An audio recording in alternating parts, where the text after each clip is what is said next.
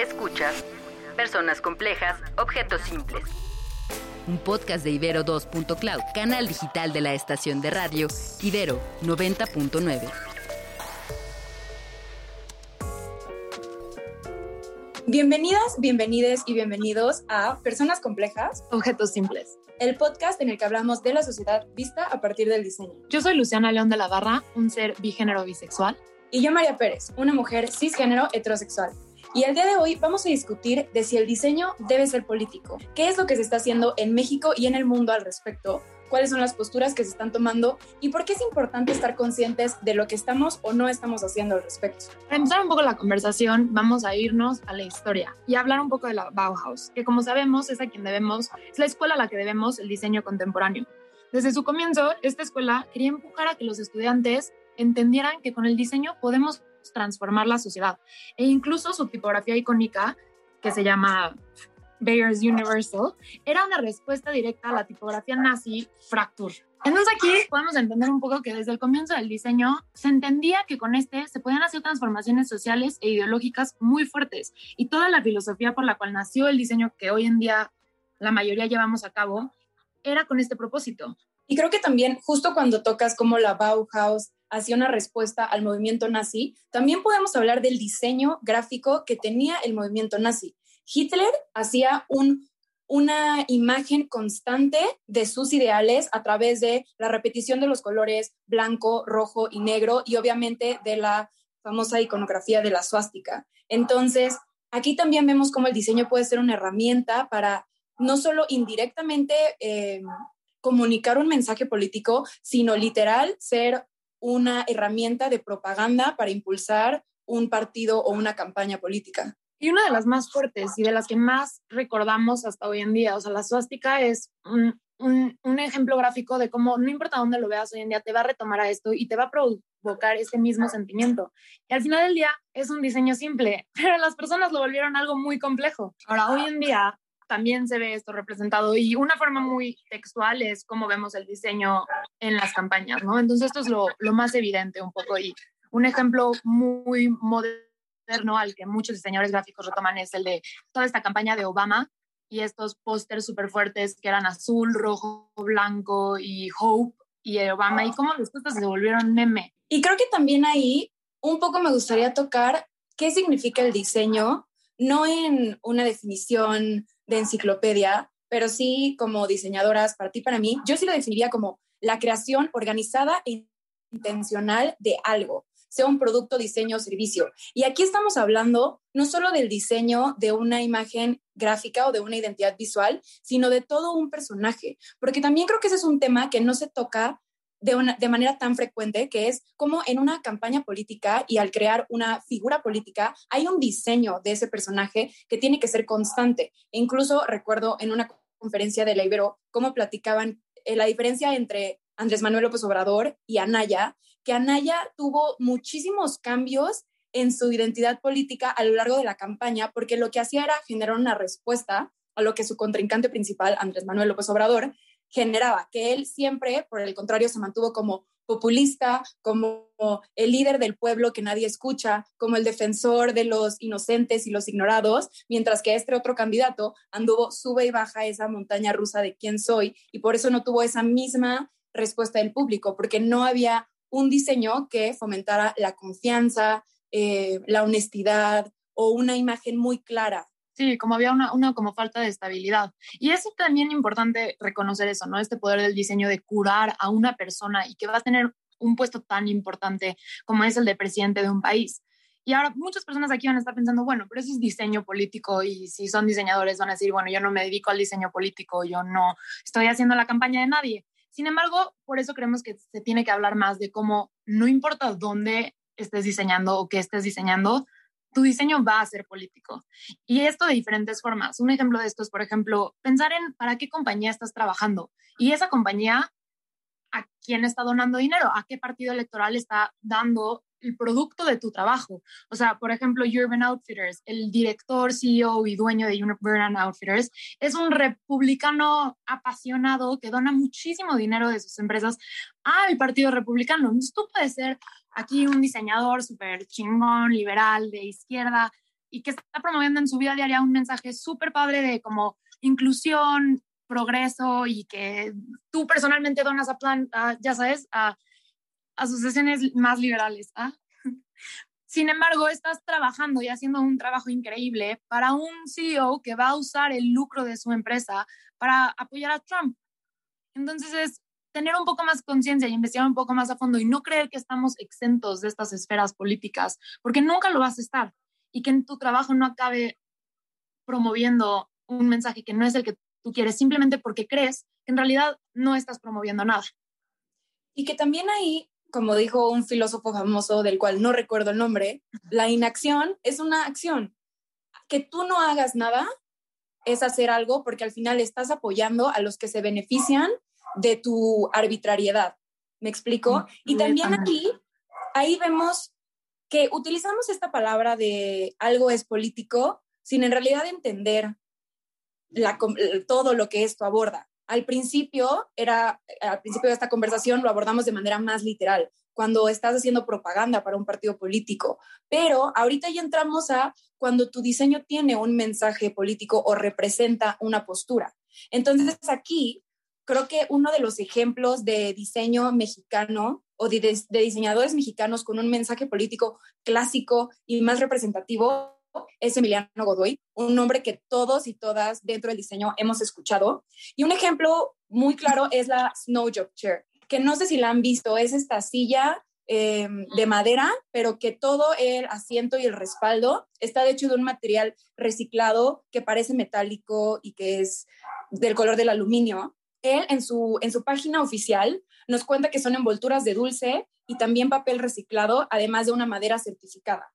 Y habla de cómo este material de las envolturas se jacta de ser reciclable y lo pone de, como de manera muy evidente en la envoltura. Sin embargo, nunca es reciclado, ni siquiera por la misma manufacturera, ni siquiera cuando el producto está intacto y es nada más recibo, ellos mismos no lo reciclan. Y de ahí viene el nombre de Snow Job, que en inglés alude a esta frase de una historia que es una cortina de humo, que en realidad solo finge ser algo, pero no lo es. Entonces aquí hay un claro mensaje político pero no solo eso, tiene también otro proyecto muy importante y muy interesante que se llama Diseño Piloto, que fue una exhibición en el Museo de Arte Moderno, en la cual buscaba comunicar, lo dice textual, que el diseño debe crear proyectos piloto que nos direccionen hacia un mejor futuro. Critica también el diseño que el proceso usa materiales tóxicos y disfuncionales. Él, en cambio, literal hace una especie de decálogo de lo que propone que debe ser el diseño. Y entre esto yo destaco frases como ambientalmente regenerativo, socialmente justo y políticamente activo. Entonces aquí creo que más claro y más eh, representativo de México no puede haber la manera en la que el diseño es y puede y debe ser político. Sí, y, una, y o sea, esto también es otro ejemplo bastante evidente y este es como un muy buen ejemplo de cómo un diseñador lleva un objeto común y corriente y lo vuelve político y expresas su parte política y como la importancia de que sea político. Sin embargo, como no podemos, o sea, hay que seguir evidenciando que por más que tú creas que tu diseño no es político, va a ser. Y otro ejemplo de esto es como la mayoría de las tomas de ergonomía con las que los diseñadores hacen los productos están basadas en medidas adaptadas solo a los hombres. Entonces todos vivimos en un en un mundo hecho por hombres, para hombres, y que yo hoy en día, diseñadora mujer, muy inocentemente me meto a Google a buscar unas así medidas de ergonomía generales como para diseñar un coche y tome las que encuentre, significa que una vez voy a estar reproduciendo. Reproduciendo, gracias. Este sistema en el que este coche va a estar diseñado pensando en hombres y no en mujeres y no estamos rompiendo ese status quo y el no ponernos a pensarlo, el no ponernos a cuestionarlo, vaya a que no sepamos que sea como, ah, no, no, tengo que hacer las cosas diferente. Ahí tocas el punto que me encanta, que es información es poder. Poder de cambio, poder de ir a donde tú quieres. ¿Por qué? Porque lo dijiste perfecto. Si tú no sabes que esto está pasando, lo vas a seguir reproduciendo. Y algo en este tema que me dio mucho gusto fue ayer, tuve la oportunidad de estar en una conferencia con David Pompa, que también es un diseñador mexicano conocido, eh, importante. Y él eh, nos cuenta mucho de su trabajo y de cómo entre los materiales que utiliza está el barro negro de Oaxaca. Por lo tanto, tiene un trabajo muy cercano con los artesanos. Y entonces llegó la parte de preguntas de la conferencia y alguien hizo la pregunta de cómo le hacen para tener un trabajo ético con estos artesanos y colaborar de una manera justa y equitativa. Y más allá de su respuesta, lo que me gustó fue que dijo, esta es la pregunta número uno en las universidades, que hace una década no me estaban haciendo. Entonces ahí yo veo que estamos haciendo algo bien al poner estos temas sobre la mesa e incluso, ¿por qué no?, echarle unos aplausos a nuestra universidad, tener un enfoque humanista que sí te impulsa a preguntarte, si yo estoy ganando tanto, ¿quién está perdiendo? ¿O a quién le estoy quitando? Porque no está, también, su, respuesta fue muy interesante porque nos dijo, la solución no solo es yo voy a llegar a decirte que te voy a pagar el triple porque eso es lo correcto. No, porque ahí tocas varios em, temas, como por ejemplo tú llegar a decirle a alguien como ser superior qué es lo que, cómo debe llevar su vida y que al mismo tiempo se harían guerras en esa población porque de repente alguien está cobrando el triple y cómo afecta económicamente a las otras 10 familias que se dedican al barro negro, por ejemplo. Entonces, él eh, comentaba que su manera de Em, de solucionar o de buscar una alternativa ante este conflicto es impulsar un trabajo constante, no simplemente decirle, por esta pieza te voy a pagar 10 mil pesos hoy y ya el resto del año, aunque este fue un ingreso súper grande, pues tú ves cómo lo haces y sigues con tu sueldo em, que no es el mejor. En cambio, mira, te voy a comprar todo lo que puedas producir a este precio que para los dos es negociable y es justo, pero es, es constante y es estable. Y entonces verdaderamente hago un cambio en tu economía y en el sistema de negocios que tenemos tú y yo. Entonces ahí también se me hace una alternativa súper interesante y cómo esta postura política no solo está en tu objeto como tal, sino en cómo manejas tu negocio y cómo te, te relacionas con tus trabajadores y trabajadoras. Claro, y ese detrás, ¿no? Porque sí, es como muy importante empezar a ver que no nada más es lo que estás llevando hacia afuera. Luego mucha gente cuando hablan de diseño político es como, se imaginan tú lo que vas a producir, lo que vas a mostrar al mundo, lo que le vas a dar al usuario, etcétera. Pero detrás, todas tus acciones también son políticas y este fue el ejemplo más claro de cómo tenemos que empezar a pensar en esa parte también y no nada más hacer un front, ¿sabes? No, justo no ser nosotros quien hagamos esta cortina de humo y sea como, ay, miren, hice un diseño feminista sobre el aborto, pero lo hice comprando materiales de pésima calidad y paga y exportando todo de digo, importando todo de Estados Unidos y, ¿sabes? Como copiando estas formas malinchistas. Es como empecemos a tomar un enfoque político desde el inicio de nuestro proceso, o sea, desde que empezamos a diseñar hasta que estamos transfiriendo nuestro diseño al consumidor o al usuario. Sí, mantener una congruencia en todo ese hilo de desde ideación hasta desecho, hasta que ese producto ya no existe, ya no está aquí. Sí, y ahí también empezamos a hablar un poco de la responsabilidad como usuario, de que también tu consumo sea de diseño político. O sea, incluso hay una startup ahora que se llama Progressive Shopper, que te recomienda tiendas basado en sus afiliaciones políticas. Entonces, tú te metes a la, a la aplicación y te dice como Lego, 100% compra Lego porque son 100%, o sea, eh, demócratas, que bueno, como se darán cuenta, yo soy aquí de izquierda, no me importa, sí, eh, y así te los empiezan a recomendar y te dan la info como de donaron tanto a tales partidos, sus trabajadores los tratan así, todo esto, que se alinee con tu visión política para que no estés consumiendo ciegamente y al final apoyando de manera indirecta a mensajes que no quieres hoy en día en el mundo. Sea, como tomar esta responsabilidad política de que nadie está exento y todos nuestros actos, tanto como consumidores o como diseñadores, van a tener un impacto político en nuestra sociedad. Claro, y aquí no estamos em, propiciando ser parte de partido A o B, sino de que tú sepas en qué crees y a qué apoyas y entonces seas congruente con tus acciones. Porque, de nuevo, también el creer que no estás haciendo nada es hacer algo y estás apoyando a lo mejor algo que si supieras, aborrecerías y estarías completamente en contra. Entonces, de nuevo, es hacer la chamba de informarte, de saber a quién le estás comprando y qué están haciendo ellos como empresa, ellos y ellas. También ahí me recordaste mucho el artículo de WGCN que salió para el consumidor de 2021, que justo es este nuevo consumidor, entre comillas. Para quienes no sepan, WGCN es una empresa que predice las tendencias, es muy grande a nivel global y nos habla que sí, que los consumidores sí se están inclinando no solo hacia consumo local, sino hacia una empresa con causa. Creo que sí estamos en un punto en el que tenemos tantas opciones que qué bueno que finalmente la, gente está exigiendo una razón por la cual escogerte a ti que va más allá del precio. Digo, todavía no estamos en esa utopía en el que todos tienen esa o se dan esa responsabilidad de al actuar, pero sí estamos viendo un cambio importante y positivo en que la gente ya está utilizando ese poder que tiene como mercado. Porque al final, sí, este, en este podcast hablamos desde nuestra realidad de diseñadoras, pero también todos los demás como consumidores que pueden hacer.